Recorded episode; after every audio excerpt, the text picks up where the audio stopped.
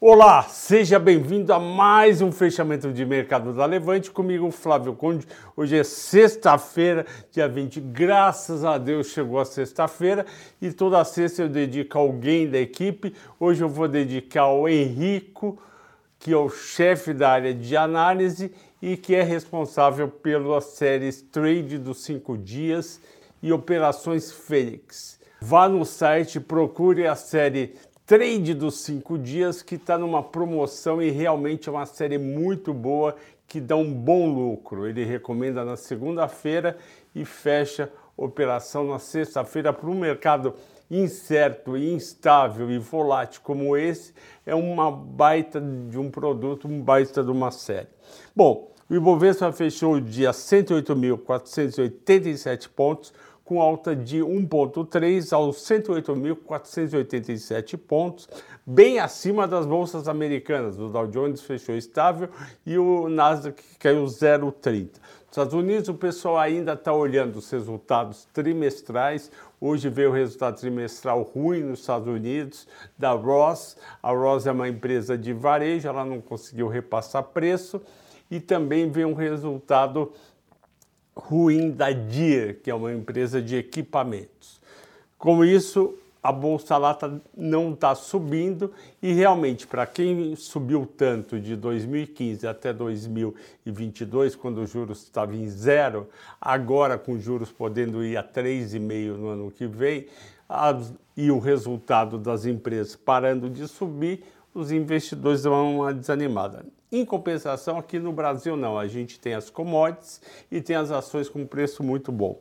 A bolsa hoje fechou puxada pela Vale, que subiu 1,7, a Petrobras 1,9, o Itaú 1,2, o Banco do Brasil 3,6 e o quinto ativo mais negociado não foi uma ação, foi um iShare, que é o BOVA11, onde você, em vez de comprar o índice Bovespa, você compra o BOVA 11, que é mais fácil de, de, negociar e não tem chamada de margem todo dia. E os motivos da alta aqui foram: logo de manhã, o mercado sabia que a China tinha reduzido os juros das hipotecas de cinco anos e que isso ajudaria o mercado imobiliário de lá. O minério de ferro também subiu 5% o petróleo subiu lá fora também e com isso nosso dólar que tinha fechado ontem a 4,99 fechou a 4,87. 12 centavos de queda, foi muito bom ele caiu 2,2 na contramão do dólar no exterior. No exterior, o dólar subiu 0,29 contra moedas fortes. Eu conversei com o mercado ontem e realmente o investidor estrangeiro está ligando nos bancos, nas tesourarias e trazendo dinheiro principalmente para renda fixa, porque ele vende o dólar a R$ reais investe na renda fixa, ganha 12,75 e depois daqui um ano ele recompra esse dólar a 4,60, 4,50, voltou a sensação do mercado que o dólar pode ir para 4,50, não importando quem vai ganhar as eleições. Vamos ver se é realmente tudo isso. Quais foram as maiores altas do dia? IRB subiu 6,5%, com os investidores atrás de ações que caíram excessivamente. O fundamento não é tão ruim. É incerto, mas não é ruim. A Eco Rodovia subiu 5,4% porque ela venceu o leilão do sistema rodoviário Rio de Janeiro, governador Valadares. A Hipermarca subiu 4,9% porque ela teve um trimestre muito bom o primeiro e o pessoal está esperando melhor ainda no segundo, porque teve reajuste do preço dos medicamentos. Então o pessoal comprou, subiu 4,9. CSN também subiu 4,9 por causa do minério e o Banco do Brasil subiu 3,6. Por que, que o pessoal está comprando mais Banco do Brasil do que Itaú, Bradesco e Santander? Porque o Banco do Brasil dos resultados foi o que mais surpreendeu positivamente, depois veio o Itaú, e a precificação do Banco do Brasil é apenas 72% do valor patrimonial, enquanto Santander é 155%, Bradesco 137% e Itaú 168%. Maiores quedas.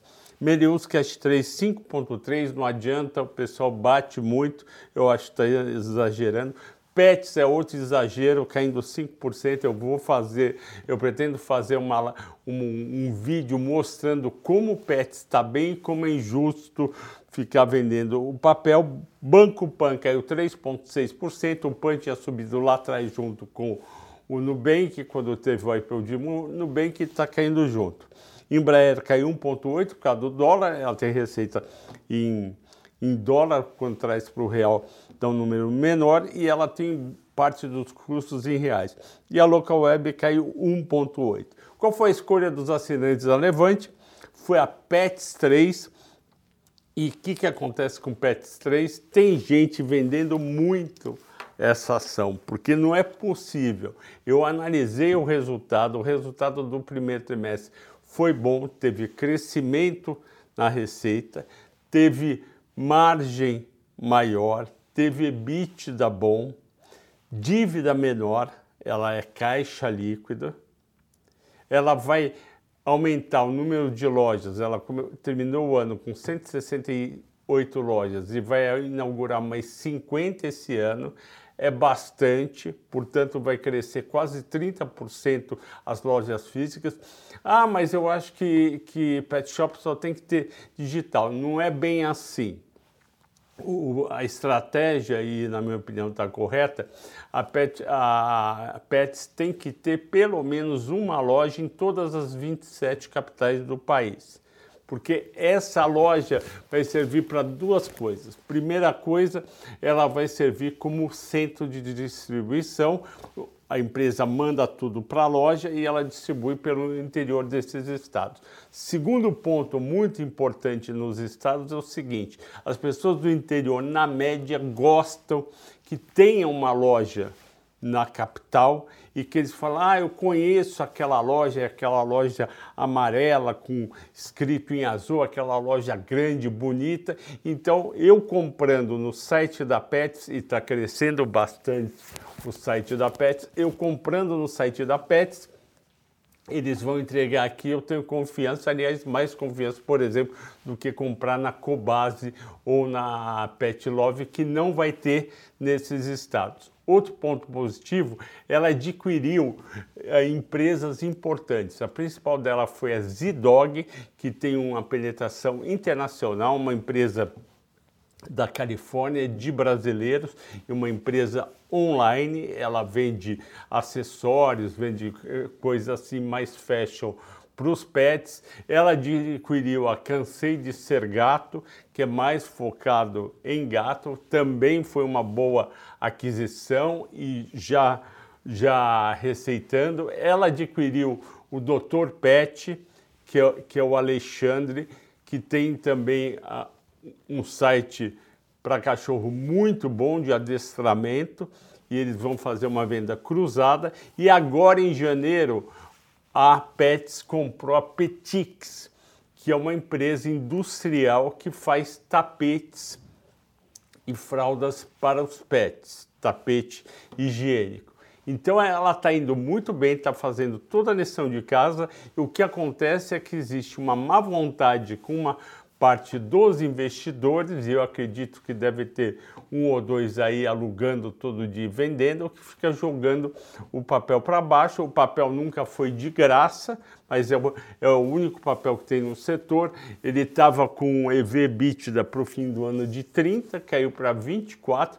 Eu acho o EV EBITDA ok para uma empresa de alto crescimento, ela tem uma parcela muito pequena do mercado e muito para crescer, ok, pessoal? Agradeço a todos pela audiência pela paciência, desejo um ótimo final de semana e até segunda-feira nesse horário. Tchau, tchau.